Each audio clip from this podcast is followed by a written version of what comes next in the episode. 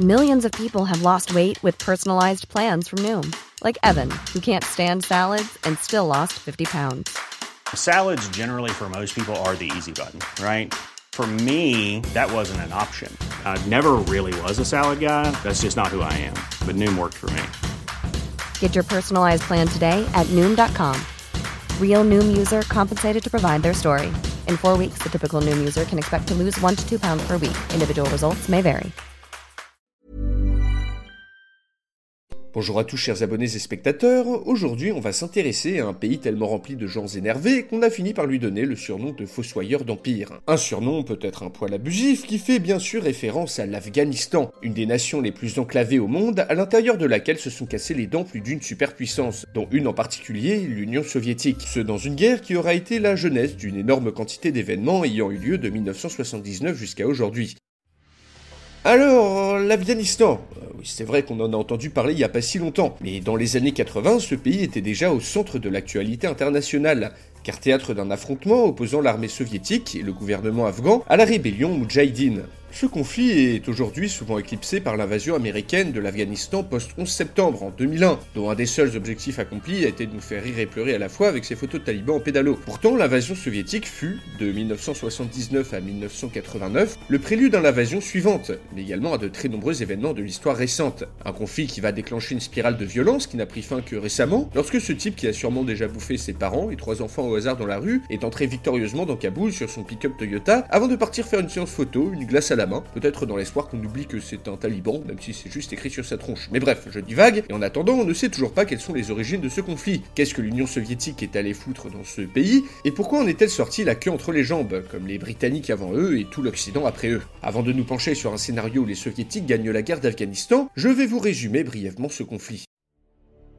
Nous sommes donc en Afghanistan, en 1978. Le moment déclencheur de l'invasion est une révolution qui va permettre au Parti démocratique populaire, le parti communiste local, de prendre le pouvoir, ce qui prend également totalement de court les soviétiques. Bah oui, même si c'est plutôt positif pour la grande cause du communisme mondial, qui à cette époque est déjà très divisé, en URSS on voyait l'Afghanistan comme trop féodal pour que le communisme s'y implante de façon stable, car le peuple afghan est très très très loin, même encore aujourd'hui, de former un tout uni. Les divisions se trouvent à tous les niveaux, ethnique, linguistique, tribale, politique et religieuse. Du coup, une bonne partie de la population est alors loin, mais très très loin de partager les ambitions communistes du nouveau gouvernement. Celui-ci va donc en réaction prendre la meilleure décision possible, implanter de force des réformes agraires, laïques et sociales, destinées à changer totalement la société afghane, genre alphabétisation, droits des femmes, athéisme d'État, collectivisation des terres, sauf qu'une société tribale et très religieuse, en général ça change pas d'un coup, et ces réformes trop rapides vont inévitablement provoquer les premières oppositions en provenance des milieux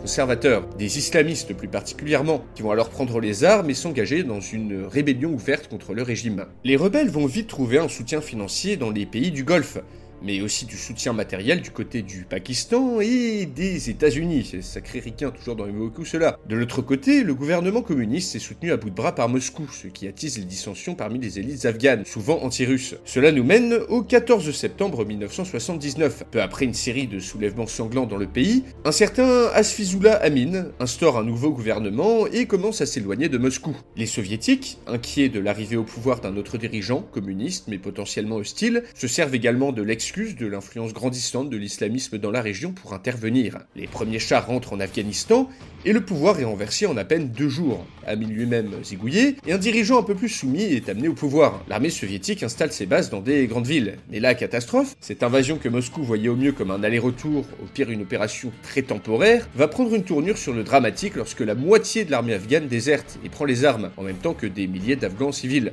La suite, une guerre très sale qui va se transformer en une boucherie absolue. Des milliers de Moudjahidines arrivent dans le pays en provenance de tout le monde musulman, alors que les pays du Golfe, les Américains et les Pakistanais, financent, entraînent et livrent des armes aux éléments les plus radicaux de l'opposition. Des figures charismatiques apparaissent très vite, comme le commandant Massoud, qui va tenir les soviétiques en échec durant toute la durée de la guerre. Ne pouvant compter que sur 150 000 hommes au maximum, l'armée rouge ne peut que contrôler les grands axes, les grandes villes, mais échoue à prendre le contrôle de la majorité du pays. Les victimes civiles sont très nombreuses, d'autant que les soviétiques ne font pas dans le détail. Seulement, ces exactions constantes ne font que renforcer la résilience de la population et fournir plus d'hommes à la rébellion. Une leçon que les Russes semblent toujours pas avoir comprise 40 ans plus tard d'ailleurs. Ainsi, après 7 ans de conflit, l'URSS perd son seul réel avantage sur le terrain, la supériorité aérienne, qui sera contrebalancée par les missiles Stinger livrés aux rebelles par les Américains. À l'international, cette invasion marque la fin de la détente Est-Ouest. On assiste à un boycott des JO de 1980 qui se passe à Moscou, ainsi qu'à une mobilisation inédite des pays musulmans contre l'URSS. Finalement, la guerre coûtant beaucoup trop cher et traînant en longueur,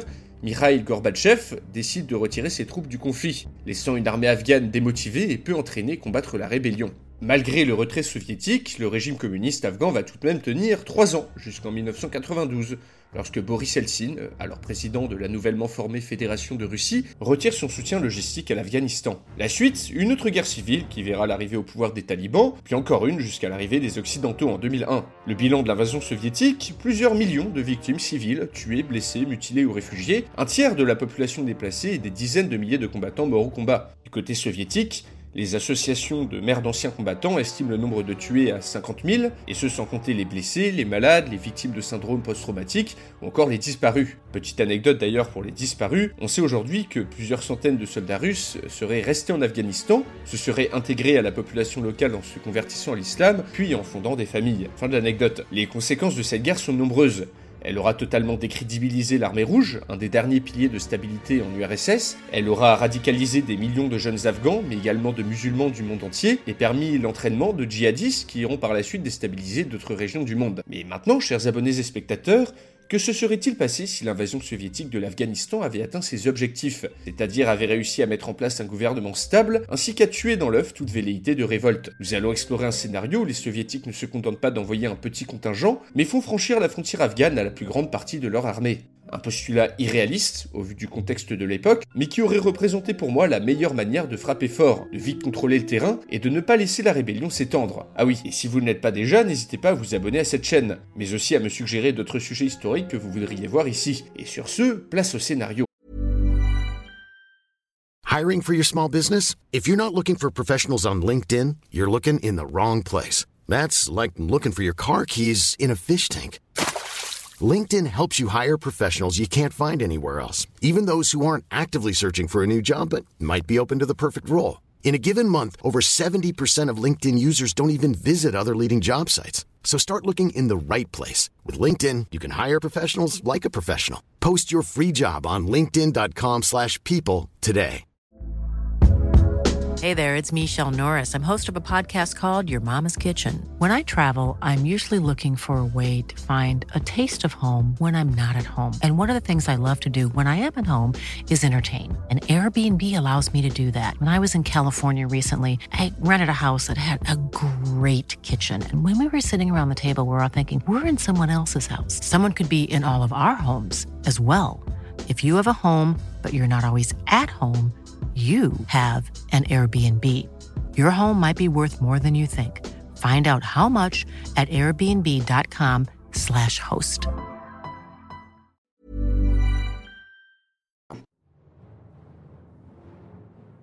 Nous sommes en mars 1980, dans la vallée du Panchir en Afghanistan. Sur un grosse goutte sous le dur soleil, le parachutiste Kirill Petrovitch attend l'ordre de donner l'assaut, aux côtés d'une centaine d'hommes largués incognito en pleine montagne afin de décapiter définitivement la rébellion. Dans cette réalité alternative, les soviétiques n'ont pas envoyé un petit contingent dans le pays, mais ont fait appel à la toute-puissance de l'armée rouge. Incapable de lutter contre de telles forces, les derniers rebelles se sont réfugiés dans le nord du pays, alors que le reste de l'Afghanistan est maintenant contrôlé par l'armée rouge et ses supplétifs afghans. Seulement, cette rébellion ne disparaîtra vraiment qu'avec la mort de son commandant en chef, Massoud, chose qui devrait bientôt arriver. En face des paras, un petit village à l'aspect tranquille, où jouent plusieurs enfants. Puis l'ordre est crié, et les troupes partent à l'assaut.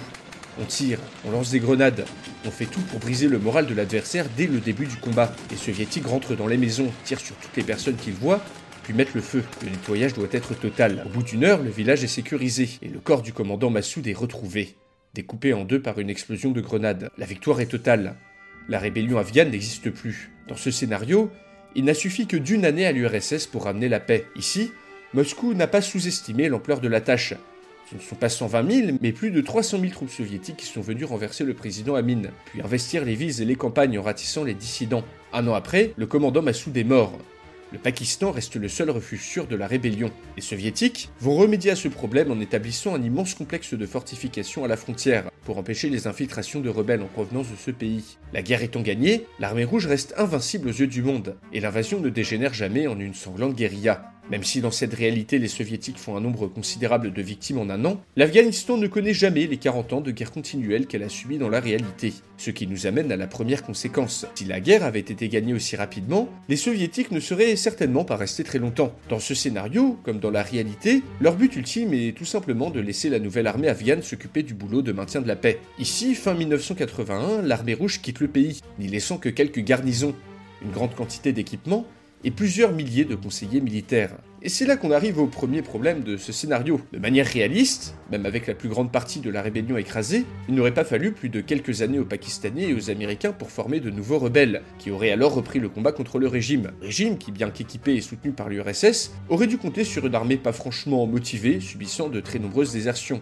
Et tout ça sans évoquer les dissensions politiques internes. Mais imaginons, Imaginons que le régime communiste tienne suffisamment pour se solidifier, puis se renforcer à l'aide de purges, de négociations avec les populations rétives, de propagande et d'opérations militaires. À quoi aurait ressemblé l'Afghanistan dix ans plus tard, en 1991, dans ce scénario? Eh bien, très sûrement un pays bien différent de celui que l'on connaît aujourd'hui. Sans des décennies de conflits, c'est un tiers de la population qui soit survit, soit ne fuit pas, dont de nombreuses élites intellectuelles et économiques. Sans guerre, ce sont également les exportations de gaz naturel qui ne sont pas perturbées, apportant ainsi des ressources financières au gouvernement en plus du soutien soviétique. On aurait vu, surtout dans les grandes villes, la population s'éduquait, suivant le modèle soviétique, et de nombreuses personnes adoptaient un mode de vie de plus en plus laïque. Il aurait fallu, pour pérenniser ce mouvement, que se forme une élite intellectuelle, formée dans des universités afghanes ou même à Moscou, par exemple, et ce dans un pays encore très conservateur. L'aspect autoritaire du modèle soviétique ne poserait pas trop de problèmes, mais qu'en est-il de l'aspect religieux? Dans cet Afghanistan alternatif, il est probable que les dissidents ou autres prédicateurs religieux soient traqués et emprisonnés afin qu'ils ne convertissent pas la population aux mœurs occidentales ou à l'islam radical. Pour comparaison, le modèle sociétal afghan de cette réalité aurait sûrement ressemblé à celui des républiques d'Asie centrale, Kazakhstan, Turkménistan, etc.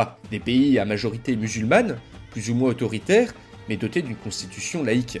Après, il aurait fallu pour ça que l'Afghanistan résiste à l'afflux de rebelles financés par les pays arabes, aux coups de palais et aux désertions dans l'armée, ainsi qu'aux nombreuses catastrophes naturelles, qui auraient érodé l'autorité de l'État, comme la sécheresse de 2001. Pas facile, ni très probable, mais possible. Et c'est la voie qu'on va prendre dans ce scénario. En fait, les plus grosses conséquences se trouvent en dehors de l'Afghanistan, car sur cette guerre, ce pays ne serait jamais devenu le camp d'entraînement du terrorisme mondial. Dans notre réalité, des dizaines de milliers de djihadistes à travers le monde se sont formés en Afghanistan. Ces hommes, devenus des combattants expérimentés, sont ensuite partis répandre le chaos dans d'autres régions. Dans ce scénario, sans ces combattants de retour du djihad, la Tchétchénie ne connaît pas de révolution, l'Algérie ne connaît pas dix ans de guerre civile, l'Égypte et la Bosnie évitent tous deux de sanglants combats contre les islamistes, le Pakistan évite plusieurs massacres de civils, etc., etc.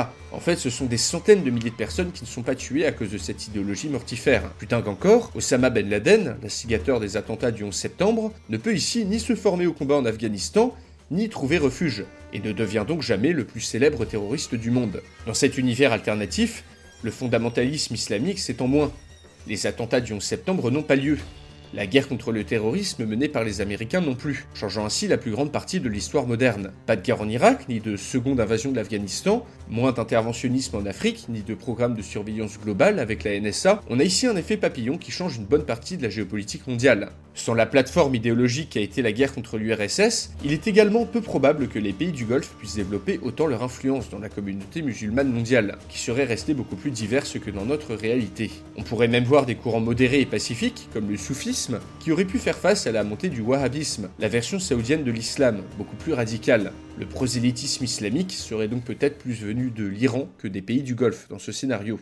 Mais cette invasion est également dans notre réalité un des événements marquants de la fin de l'Union soviétique. Comme je disais avant, ce sont sur ces montagnes rocailleuses que le prestige de l'armée rouge s'est écroulé. La guerre a créé un fossé entre plusieurs éléments de la société soviétique, et on a accéléré le démantèlement, pour plusieurs raisons. Tout d'abord, les dirigeants du parti ont cessé de faire confiance à l'armée pour mener à bien ses opérations, ce qui a enhardi les nationalistes des différentes républiques que comptait l'URSS. Je caricature, mais le raisonnement c'était un peu si l'armée rouge perd contre des Afghans en Tongue, pourquoi les Ukrainiens, les Polonais ou les Kazakhs ne pourraient pas non plus gagner contre elle? Dans ce scénario, le nationalisme polonais ou ukrainien est amoindri, et les volontés d'indépendance des différentes républiques soviétiques sont bien moins fortes, toujours par peur de se faire écraser par une armée rouge toujours vue comme invincible. Ensuite, les vétérans de retour de cette guerre ont, dans notre réalité, grandement fragilisé l'hégémonie du Parti communiste, en créant diverses associations d'anciens combattants et de nouvelles formes d'expression politique, qui dans ce scénario n'apparaissent pas.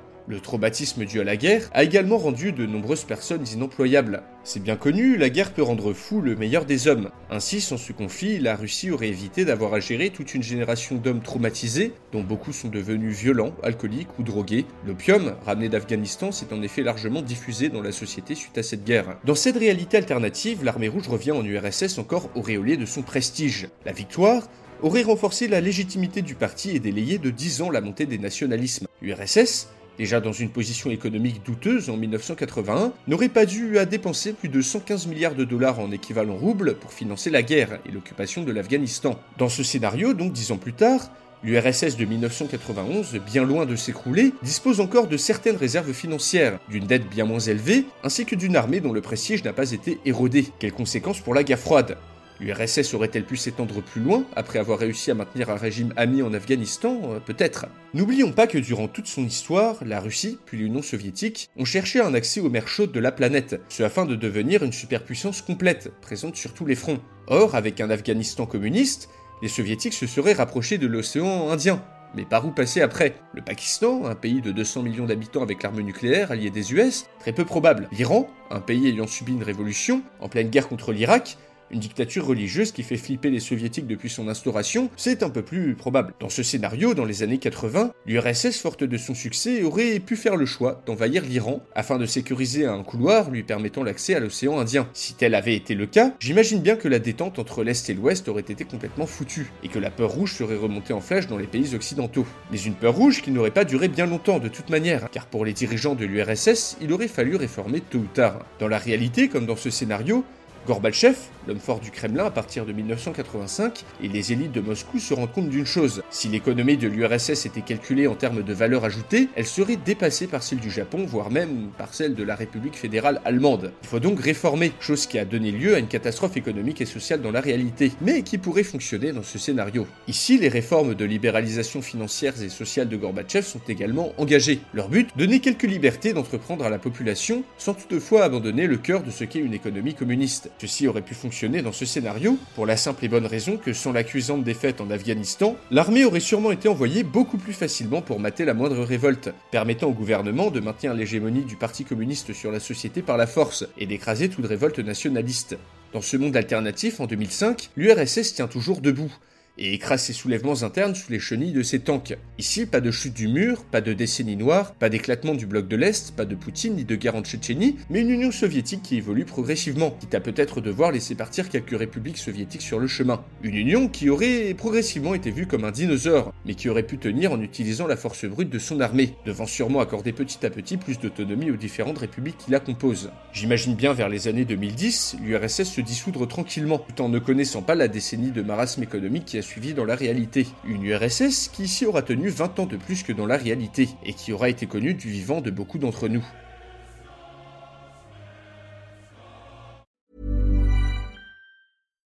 When you make decisions for your company, you look for the no-brainers. And if you have a lot of mailing to do, stamps.com is the ultimate no-brainer. It streamlines your processes to make your business more efficient, which makes you less busy. Mail checks, invoices, legal documents, and everything you need to keep your business running with Stamps.com.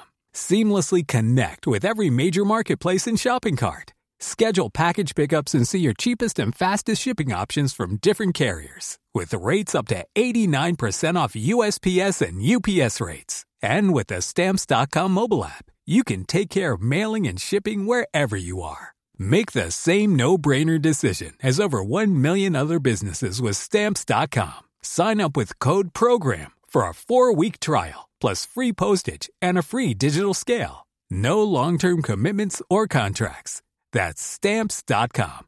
Code program.